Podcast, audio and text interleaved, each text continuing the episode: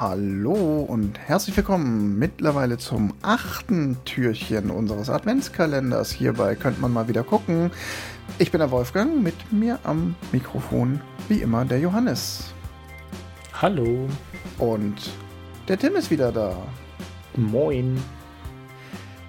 Ich habe euch heute einen meiner absoluten Lieblingsfilme mitgebracht. Und zwar The Dangerous Life of Altar Boys aus dem Jahr 2002. Wir bleiben so ein bisschen im Adventskalender den frühen 2000er Jahren treu. Ähm, The Dangerous Life of Altar Boys ist so ein Film, den leider irgendwie keiner kennt, weil er total untergegangen ist. Der hat im Deutschen im Übrigen den schönen Titel Lost Heaven. Warum auch immer, fragt mich nicht. Ähm, Regie Peter Care, äh, Drehbuch Jeff Stockwell kennt man nicht so die Namen, den man kennt. Das ist Jodie Foster, die hat den Film nämlich mitproduziert und in dem Film auch mitgespielt. Und es spielen in den Hauptrollen Emil Hirsch, Kieran Culkin, Vincent D'Onofrio, wer den nicht kennt, das ist Private Paula aus Full Metal Jacket, äh, und Jenna Malone. Neben, wie gesagt, Jodie Foster. Also relativ prominent besetzt. Das ist so ein Erstlings-Frühwerk. Ich glaube auch eine recht Low-Budget-Produktion. Und es geht um eine Gruppe Jugendlicher, 14, 15 Jahre alt, die in den 70er Jahren auf, in so einer US-amerikanischen Kleinstadt auf eine Klosterschule gehen und davon Nonnen, unter anderem von der Obernonne äh, die von Jodie Foster gespielt wird, unterrichtet werden.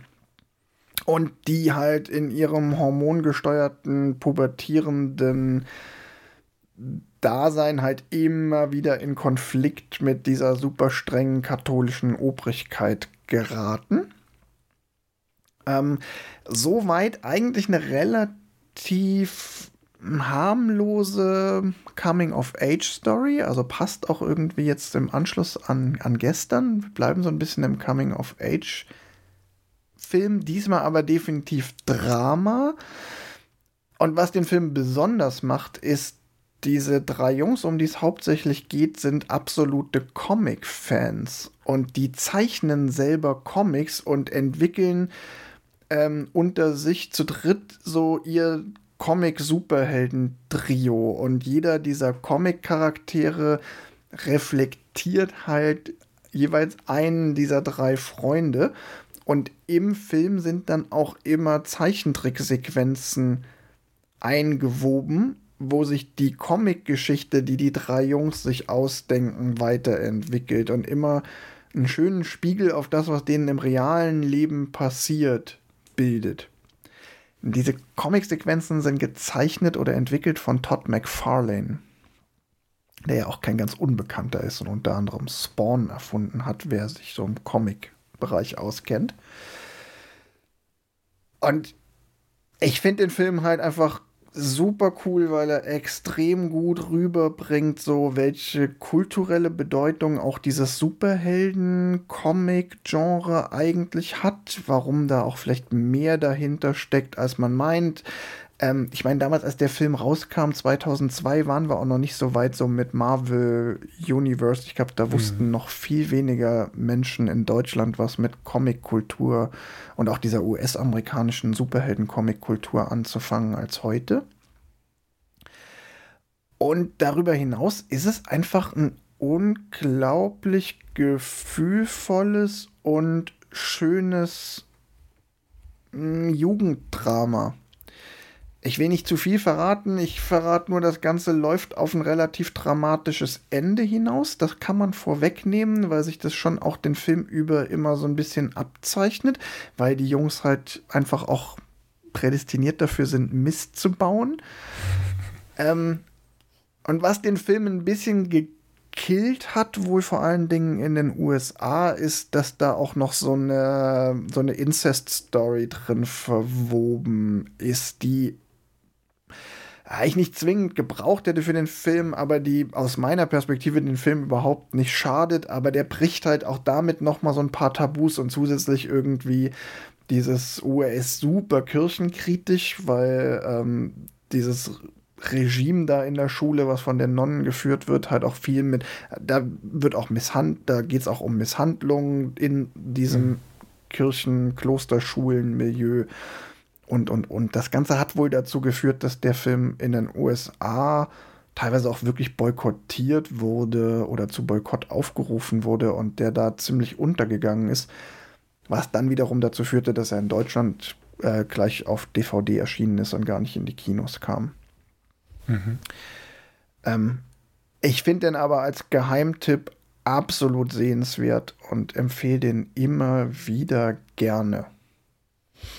Also du hast ihn ja schon mehrfach empfohlen, aber ich glaube, diesmal hast du mich. Also dieses mit den, mit den, äh, die Abenteuer der, der Fantasie der Jugend als Comic in die, in das Drama reingeflochten, sowas finde ich spannend. Das ja. Tatsächlich diese Drama in zur Kirchenkritik-Geschichte war so dieses so, ah ja, das ist bestimmt total gut, aber reizt mich nicht, aber mit dem, dem Twist äh, des, des Comics äh, als Fantasieebene, das finde ich spannend. Ja, genau. Und das ist das alleine hier ähm, drei Jugendliche, die irgendwie in den 70ern darunter leiden, dass sie da in, der, in so, einem, so einer Klosterschule sind fände ich jetzt auch nicht spannend, aber das halt dann aufgebrochen eben durch dieses, was machen die und auch dieses Comic als Fluchtmöglichkeit, mhm. als Möglichkeit, Dinge zu verarbeiten, das gibt dem Ganzen halt echt nochmal so eine richtig schöne Note.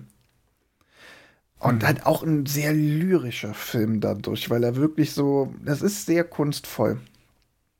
Ich finde es ich find's gut gemacht. Ja. ja, also mir sagte der Film auch nichts. Ich weiß, dass du den häufig empfiehlst. ähm, aber ja, äh, hört sich auf jeden Fall so interessant an, dass man sagt so, ey, ja, äh, warum nicht? Also also ich trage. Kann man den gerade irgendwo gucken? Das ist einer der Filme, die ich wirklich vor mir hertrage und wirklich, wirklich jedem ans Herz legen würde. Guckt ihn euch an. Ähm, den kann man aktuell bei Amazon Prime leihen, auch für ein paar mhm. Euro. Das sind echt gut investierte Euro und naja, ich würde ihn jetzt nicht absolut uneingeschränkt empfehlen. Ne? Ist jetzt zum Beispiel kein guter Film fürs erste Date. So, ne? Ist jetzt auch kein, ist halt schon ein Drama. Hat auch echt schwere Themen, aber so gut umgesetzt, dass ich ihm auf jeden Fall eine 4 geben würde in unserer Skala. So, vielleicht auch wieder dieses Ding, ein Film, den ich grundsätzlich jedem empfehlen würde, aber nicht unbedingt zu jeder Gelegenheit. Mhm. Ja. Klingt gut.